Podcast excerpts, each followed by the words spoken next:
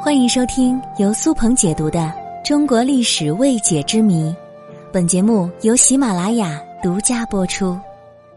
古代的穷人为什么不去开垦荒地，而是给地主打工呢？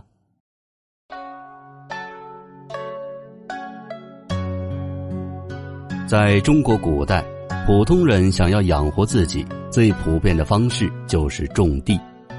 虽然说封建社会士农工商的阶级排序当中，农民仅仅次于士大夫阶层，但是实际上，农民的生活是非常辛苦的。如果再遇到有什么天灾，一家人一年的努力就算白费了。而且给地主家干活的那些农民。如果遇到一个不怎么好的雇主，像周扒皮那样的，常常还会被剥削，他们的付出和收入根本不成正比。其实历朝历代都鼓励农民开垦荒地，免税还有奖励。既然给别人打工那么艰难，那么为什么还有很多人选择给地主打工，而不是自己开垦荒地呢？首先，一个实打实的难题就是，农民如果开垦荒地，生产成本会很高。荒地之所以称为荒地，那就是离人们的居住和工作区非常远。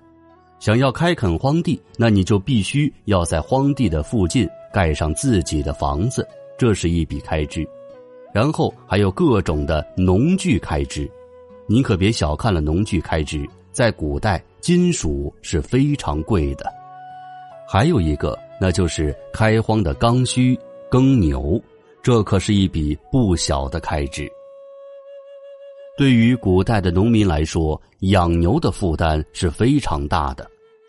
比如在李连杰的经典作品《少林小子》当中，就有这样一个生动的情节，说两位力大无比的少林俗家弟子。带着一群半大小子玩命的开种荒地，盼着能够攒钱娶媳妇儿，可是，一年省吃俭用下来，也不过只攒了两条牛腿钱。南宋学者方万里有一个估算，说慈溪官府曾经养过八头牛，每头牛每个月要吃掉一罐草料钱，到最后官府也负担不起。以至于最后只幸存下来一头牛。养一头牛都意味着这么重的负担，再算上天灾减收、种子、肥料等等各种成本，开荒农民的负担是你无法想象的，哪能想开荒就开荒呢？其次，朝廷虽然有鼓励政策，但是也仅仅是短期的，只要时间一到。该收的租、该收的税，一分钱都不会少，而且如果随意荒废土地，还可能要吃牢饭。对于一家普通农民来说，开荒本来就是一个不小的工程，需要花费大量的时间和精力。一开始不收税还有奖励，可能还比较好过，但是时间一长，需要交税的时候，就会发现自己是根本负担不起的。而且还不能半途而废撂挑子，所以最终轻则倾家荡产，重则有牢狱之灾。我们举个例子，比如说汉族统治的最后一个封建王朝明朝。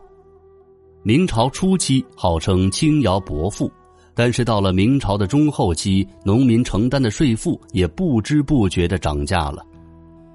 据说，在明朝弘治年间，农民的税赋达到了五十多种，种一亩地收的粮食还不够交税钱呢，所以任何一家自耕农都是苦不堪言的。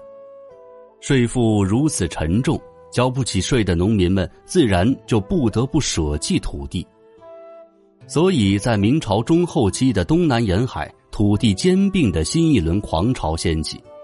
享有特权的皇宫官僚们大量的兼并土地，千千万万交不起税的农民都沦为了佃户。有钱人不用交税，穷人交不起税，财富惊人的东南地区就这样陷入到了恶性循环之中。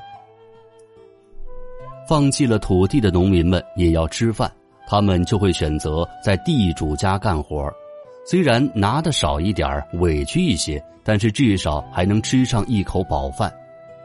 这样比较下来，怎么都比拼死开荒，结果还家破人亡要好得多呀。